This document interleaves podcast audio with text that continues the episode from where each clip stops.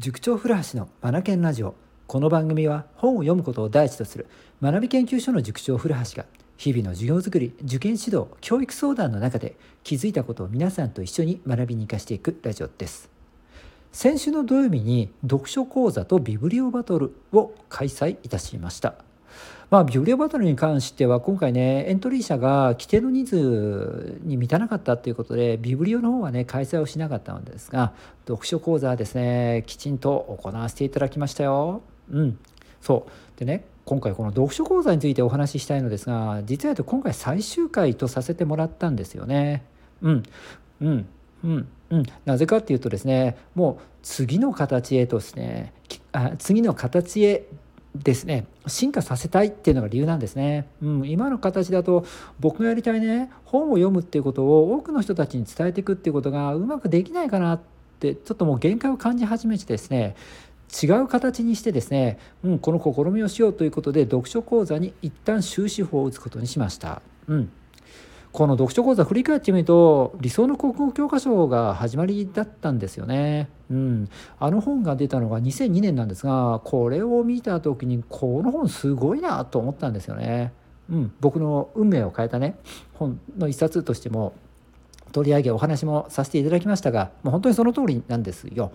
はい古今東西ですねもう最高級の文学作品がですねぎっしりと詰められた一冊なんですこれ最初に見た時この本すごいなと思ったんですよね。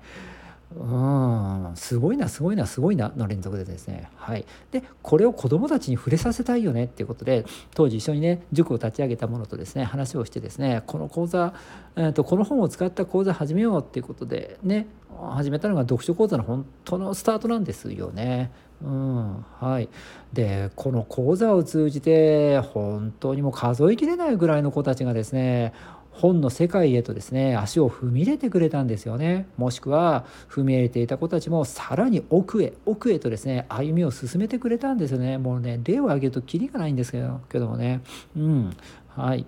で、えーと、今回が、えー、最終回となったわけなんです。なんかちょっと寂しいものありましたね。うん。でももう役目は果たしたかな、うん、読書講座としての、うん、ただもう時代に時代じゃない。時代に合っていなくなってきたっていうところがあるので時代に合わせて、うん、この読書講座という名前はもう使わないかなと思いますけれども形を変えてですね本をこう広げていく。読む読書読書を広げていくということはですね続けていきます。よりパワーアップしてですね、うん、来春からですね始めていきたいと思ってます。うん。で今回この読書講座何を取り扱ったかっていうとですねやっぱり思い出に残るもの僕もこの一冊の中で好きなものを取り上げたいなと思いましてですね。うん。えっと今回参加したことたちの中でまだ触れてないものがあったものですから、うん、そのね2作品プラス1という形でですね扱いましたでその2作品とは何かっていうとまず1つ目が藤原定の白い十字架ですね。藤原定の白い十字架。えー、っとですね僕たちが高校生の時ですからもううん十年前ですけども現代文の中現代文の教科書の中に取り上げられてましたね。藤原定の白い十字架。うん。これをね読み上げましたね。うん。えー、っと第二次世界大戦が終了する。もうそれこそ1945年の8月の話ですよ。うん。えーと舞台は満州国。うん、ここから藤原一家。藤原一家が満州国でね生活をしていたわけなんですがお母さんが、うんえー、幼い子供たち3人を連れてですね、えー、戦争が終わるまでに、うん、日本が降参という前に何とかしてですね日本へ帰らなくちゃならないっていうものすごいなんかこう壮絶な世界の中でですね、えー、子どもたちが病気をしてですねうおもうどうしようみたいなその病気は病気でももうどんどん死人が死んでいくっていう中での病気ですよ、うん、だから死がちらつくんですよね。そんな中でですね希望を見失わないでなんとか命をつないでいくっていう壮絶な物語なんですが、うん、でその中でお医者さんと出会うんですよねそのある一人の出会ったお医者さんがですねまた素敵な方なんですよ。うん、その場面を取り上げたという、うん、文章がですね理想の国語教科書に載ってるんですが、うん、それをね最後、うん、読み上げそして参加した小学生たちをですね深く深くですね文章内容をですね紐解いていきました。うん将来お医者さんを目指す子たちのためになれたらなと思ってね解説なんかもさせてもらいました。うん、そもそもお医者さんって勉強ができるからお医者さんになるのではなくて本当にこう心をね病めてしまってる人傷ついてしまってる人そのような方たちのためになりたい救ってあげたい何かできることはないだろうかという思いの方々がお医者さんになるべきなんですよね。でそのもうお医者さんの鏡のような方が出てくるんですよ。もうそこに触れさせてねいただけたのでうん将来ねこっからね医療の道目指そうとか、うん、お医者さん目指してる子もいたようでしたのでねこの本の中に出てきた、うん、このお医者さんを目指してもらえたらなっていう気持ちも込めてですね取り上げさせそして事業を作らせていただきました。うんなんかみんな響いたみたいでしたね。うんはい、もしねこのラジオをお聞きのお父さんお母さん方がいらっしゃったら、ね、高校生の時現代文で多分読まれなかった方がいらっしゃるんじゃないかなと思うので、ね、また何かこれを機会に、うん、現代文の教科書ちょっと手に入らないかもしれないんですが図書館などねで白い十字架探してきて有名な本ですからまた読んでみたら読んで、えー、見てもらえたらなと思います。うん、なんかこう希望を見失わないで生きていると必ず誰かがですねそこに手を差し伸べてくれるんだっていうこともねなんか感じ取れるんですよね。だから希望それから見失わないこれってものすごく重要だなと思いますよ。本当に。うん。そしてもう一作品がですね志賀直哉ですね。うん。志賀直哉の「清兵衛とひょうたん」というものを取り上げました。うん。彼自身が幼少期そこまで小さくないか、うん、小学生中学生の頃に家族の中で体験したことを、まあ、ちょっと偶話化したというものなんですよね。何かっていうと自分はね文章を書くのが好きで文章ばっかり書いてたんだけどそれを親がよく思っていなかったらしいんですよね。そしてブチブチブチブチ小言を言われていくと。はい、でそんなことばっかりやってないで、まあ、畑仕事しろとか、まあ、そういう話になってったわけみたいなんですよね。うん、でそういった自分の実話をですね、うん、えー、と具現化したってものなんですよ。うん、あ具現化じゃないかえー、っとですねちょっと面白おかしくですねこう、まあ、抽象化させたものなんですよ。うんでどんな話かっていうとですねここはですねひょうたんが出てくるんですよね、うん、ある主人公がいて清兵衛っていうひょうたんがいてもうひょういじりひょうたんいじりが大好きだと。磨いて磨いてみたいな。なんで、えー、当時その清兵衛が住んでいた村ではひょうたんというものがですねまああの大人のたしなみみたいな形で、えー、扱われていたみたいでそれに清兵衛も興味を持ったみたいなんですよね。で自分もわずかながらの小遣いで安いひょうたんを買ってそして大事に大事にこう手入れをしてですね磨き上げて、うん、自分気に入りのお気に入りのひょうたんに仕上げてってそれを眺めてね、ご満悦みたいな形でですね日々過ごしていたんですがそれを親はよく思わないんですよね。ねうん小学生のくせにひょうたんいじりなんか しやがってみたいな感じでですねもう小言を言うんですよ。うん。はい。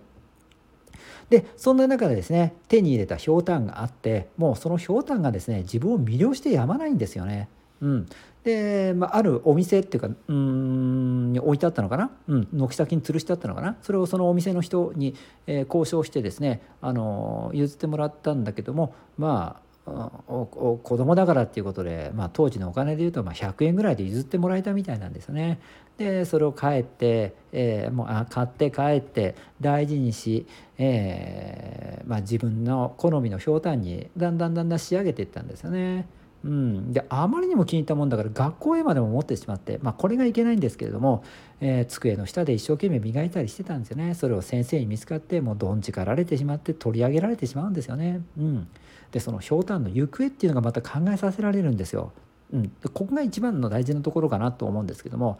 うん、その取り上げた教員はですねそのひょうたんになんか全く興味がないもんだからあの学校で働いていらっしゃる教務員の方にあげちゃったんですよね。うん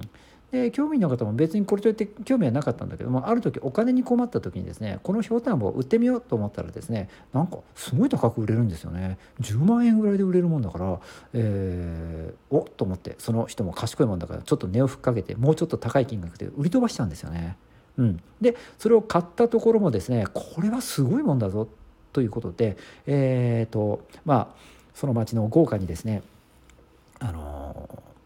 うん。お金持ちの方にですね、うん。まあ当時のお金で言うと 子供たちの前でも計算したんですけどね240万円ぐらいの金額で売り飛ばしちゃうんですよね。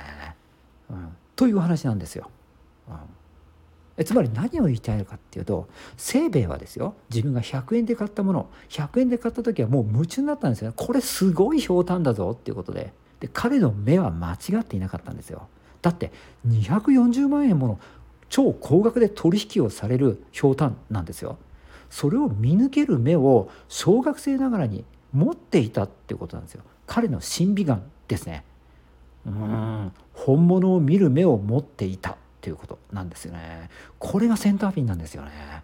うん。まあ、こんな話をですね、うん。えーと、子どもたちとですね、えー、しながらですね文章、えー、この作品を深めていったんですよね。子どもたちもすごい興味を持ちましたね。本物を見る目君たちも持ちたくないか？みたいな感じでね。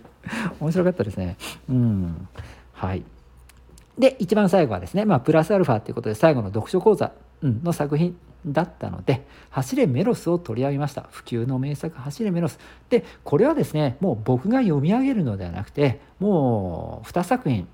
触れてきた後でもあって活字や文章に対して前のめりでありましたから、うん、自分の力でメロスを読んでみようということですね。15分間時間をとって読み切ってもらう。各自で読み切るという時間を取ったんですよね。うん。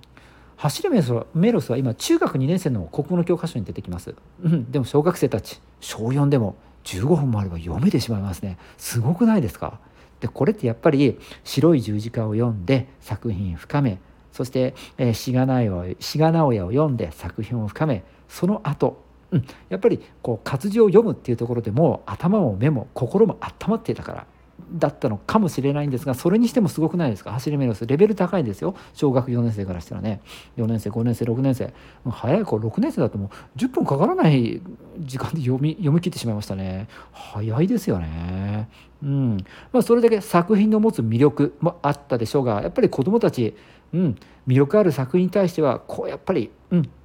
惹かれるものがあるんでしょうね。能力が引き出されるんでしょうね。これがね本物の持つ凄みというか何ていうか魅力っていうのがあやっぱ感動しましたね。僕はね本物ってすごいな、うん、太宰治すげえやと。ここでも思いました、うん、だって小学生たちの能力を引き出してくれるんですよ、うん。まあ、当然内容も理解できますからね、うん、すごいですね、うん、ということで、うん。えーと、いっぱいいっぱい僕たち読み上げてきましたが最後の最後はですね自分で読み切ってみようっていうことを、うん、トライしてもらいました。うまくいきましたね。はい。このような形でそうですね。20年近く進めてきた、まあ、途中で開催しなかった期間もあったんですが約20年間、うん、開催してきた行ってきた読書講座幕を閉じました。あーなんか切ないなうん、よかったな。うん。まあでもしょうがないですよね。時代に合わなくなってきたので。はい。今度からはですね、これからですね、理想の高校教科書を扱うかどうかちょっとまだわからないですけども、違う形で読書、それから子どもたちをね、本の世界へ誘うということをですね、させてもらおうかなと思ってます。うん、これはもっとこう視野を広げて、地域、それからそうですね、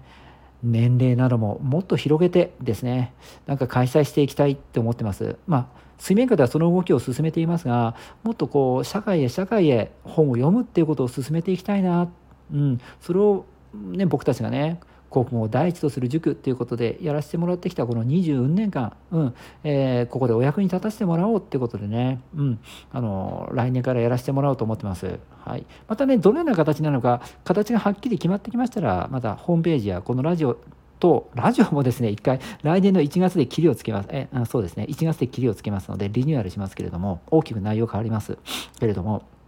あのー、それまでにね決まりましたらこのラジオでもお伝えしていきたいなと思います。はい。今日も最後までお聴きいただき本当にありがとうございました。そして読書講座に参加をしてくれくださった皆さん本当にありがとうございました。皆さんのおかげでここまで来ることができました。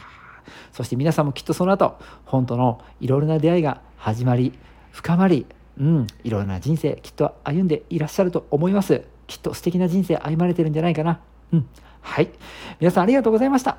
それでは今日も、今日もじゃないか、えー、ここでマナケンラジオを今日は終わりにしたいと思います。 Read more, learn more, change the globe 素敵な一冊を。